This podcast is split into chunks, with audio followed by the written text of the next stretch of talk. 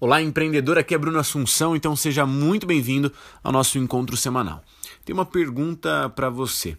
Afinal, de quem é a culpa?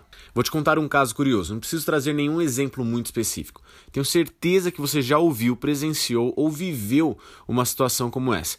Você está numa mesa de jantar ou numa mesa de bar com seus amigos quando alguém decide contar um grande feito. Então seu amigo diz: Gente, consegui uma promoção no trabalho que eu tanto queria. Ou Gente, meu próprio negócio está sendo um sucesso absoluto, nunca vendi tanto. Em ambos os casos, se dissermos que incrível, parabéns, e a quem você atribui esse resultado positivo, talvez o falso modesto vai dizer que não foi ele. Difícil generalizar, então eu diria que em muitos casos a pessoa vai dizer: Olha, eu ralei muito, dei meu melhor, fiz tudo que eu pude e atingi esse resultado incrível. Nesse caso de sucesso, seu amigo culpou a si mesmo pelo grande feito. Não vejo nada de errado nisso, afinal, cada um sabe de si próprio e da própria história. Na realidade, há um perigo quando a dinâmica muda, quando o fracasso vem. Com certeza você conhece alguém que já perdeu o emprego. E sim, estamos falando de empreendedorismo porque você também pode empreender no trabalho. Ou então você conhece alguém que teve a própria empresa e quebrou. Mas é no revés da vida que as máscaras caem e a personalidade imatura se revela. No primeiro caso, quando houve sucesso, perguntamos: a quem você atribui os resultados positivos? Bom, se fizermos a mesma pergunta pelo resultado atual, ficaria: por que você acha que foi demitido? Ou por que sua empresa fechou? Bom, aqui é um prato cheio para aquilo que chamamos de terceirização da culpa. A esmagadora maioria, que foi o diretor e protagonista do sucesso, agora é um simples e mero ator coadjuvante, para não dizer um figurante de cena de fracasso.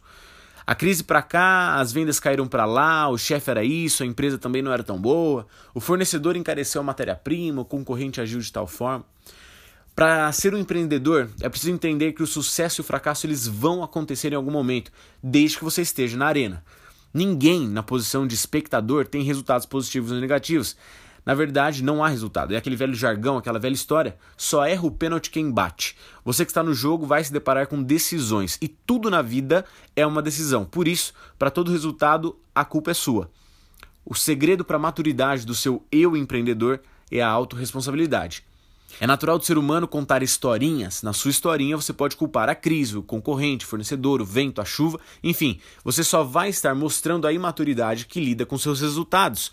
Você é o protagonista do seu fracasso, assim como deve ser o protagonista do seu próprio sucesso. A fala de hoje veio de uma reflexão sobre o futuro dos negócios em frente à pandemia. Independente do que será, ele ainda não é. E hoje você ainda tem as portas abertas, ainda tem o seu emprego e pode começar a se reinventar. Suas decisões do passado vão tornar essa caminhada mais fácil ou mais difícil. Estamos prestes a completar um mês em confinamento e o que você fez para reinventar o seu negócio? Problemas surgiram e o que você fez para conseguir resolver? Quais estratégias você já pensou ou definiu para dar um fôlego para o seu negócio? Não é um momento fácil para ninguém, mas algumas empresas vão fechar porque não são capazes de se adaptar. Outras do seu ramo vão sair melhores do que começaram. E por quê? De quem é a culpa? É tempo de empreender.